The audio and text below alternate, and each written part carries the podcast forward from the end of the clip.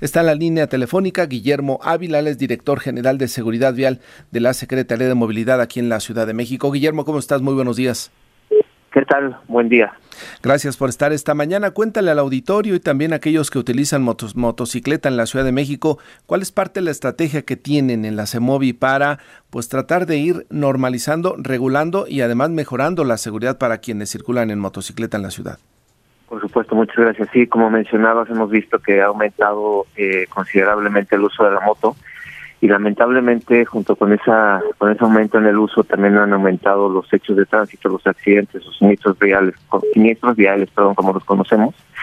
Entonces, en ese sentido, eh, el gobierno de la ciudad, a través de la Secretaría de Movilidad, la Secretaría de Seguridad Ciudadana, la Secretaría de Salud, hemos estado eh, implementando una estrategia de em, para para poder reducir los los siniestros viales, sobre todo los fatales o con lesiones eh, eh, graves y, y limitar también eh, pues las conductas de riesgo asociadas a la conducción de motos. Entre ellas, por ejemplo, una, una muy importante es el uso de casco. Que la gente que, que está viajando en moto pues use un casco, pero no solamente que use cualquier casco, sino que utilice un buen casco, ¿no? que realmente eh, reduzca las posibilidades de que exacto de que cuando tenga algún algún accidente pues este tenga una lesión grave o incluso pueda perder la vida.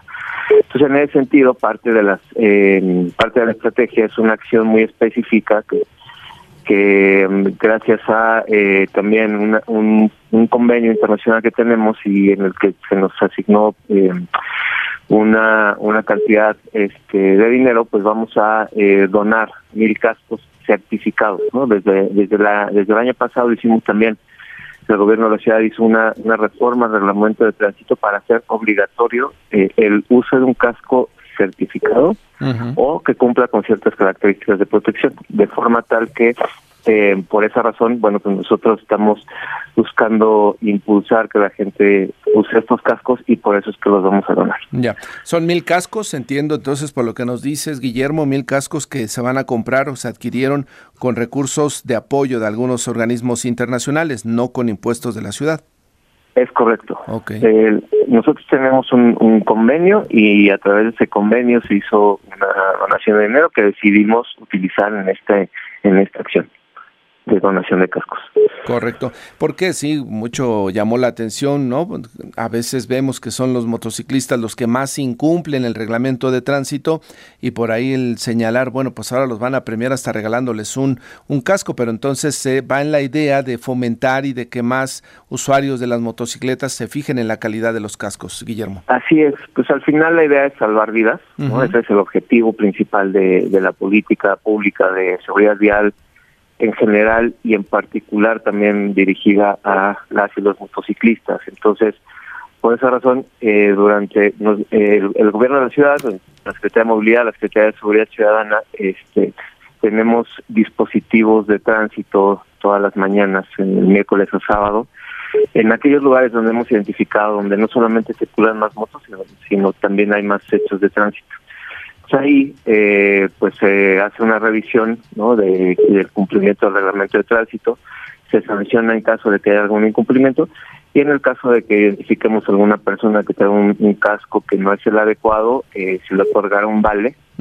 para que asista a la motoescuela de la Secretaría de Movilidad. Eh, con eso pues buscamos también que, que mejore que, que, que mejore sus habilidades y conocimientos para la conducción del de, la moto y siempre y cuando tenga una licencia vigente, una placa y tarjeta de circulación de la Ciudad de México. Entonces se le otorga ese vale, va a la motoescuela y eh, ahí se le, se le canjeará el vale por un casco. Ah, correcto. Entonces hay todo un mecanismo justamente para que además aprendan. Si alguien quiere, se va a comprar una motocicleta en los próximos días y quiere acudir a la motoescuela, ¿se puede así de manera independiente? Sí, tiene que llevar su moto y, y, ahí en la motoescuela eh, pues puede puede hacer una cita o puede llegar directamente a la motoescuela. Eh, la motos, todo, todos los, toda la información está en la página de internet para que vayan a, tanto a la sede eh, permanente como en el caso de que a veces organizamos también con las alcaldías sedes alternas justamente para llegar a las alcaldías, pues también todo, todo lo informamos en la página de internet para que sepan en dónde estará en esa semana la motoescuela. Y entonces pueden acudir y eh, efectivamente ahí se les, se les enseñará no solamente la parte teórica del reglamento de tránsito y buenas prácticas de la conducción de motos, sino eh, pues también a mejorar sus habilidades prácticas, sobre todo lo que tiene que ver con frenado, este, dar las vueltas, mantener el equilibrio, entre otras, entre otras habilidades. Ah, deberían de insistir, digo, me imagino que lo hacen de la de la mejor manera, pero para que respeten y aprendan a circular, no en doble sentido, que no se suban a las banquetas, que circulen en el carril que les corresponde. Digo, es un trabajo arduo, eh, Guillermo, entiendo que son pues 700 mil personas utilizando una motocicleta, queriendo llegar temprano o, pronto a, a, su destino, eh, porque sigue esta idea de que ir en motocicleta es mucho más rápido que ir en auto, ¿no?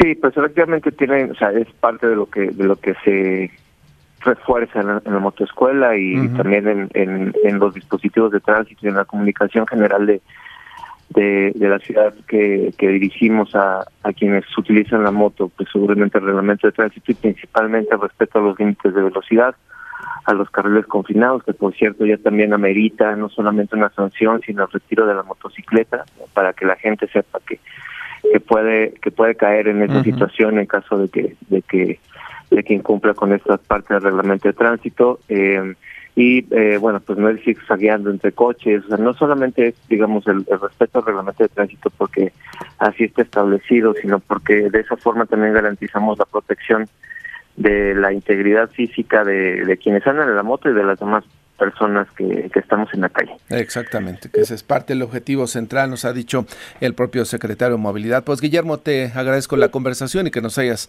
dado cuenta de este tema. E invitamos a los motociclistas, por supuesto, los que lo hacen bien por ellos, pero los que no, a seguir respetando el reglamento de tránsito.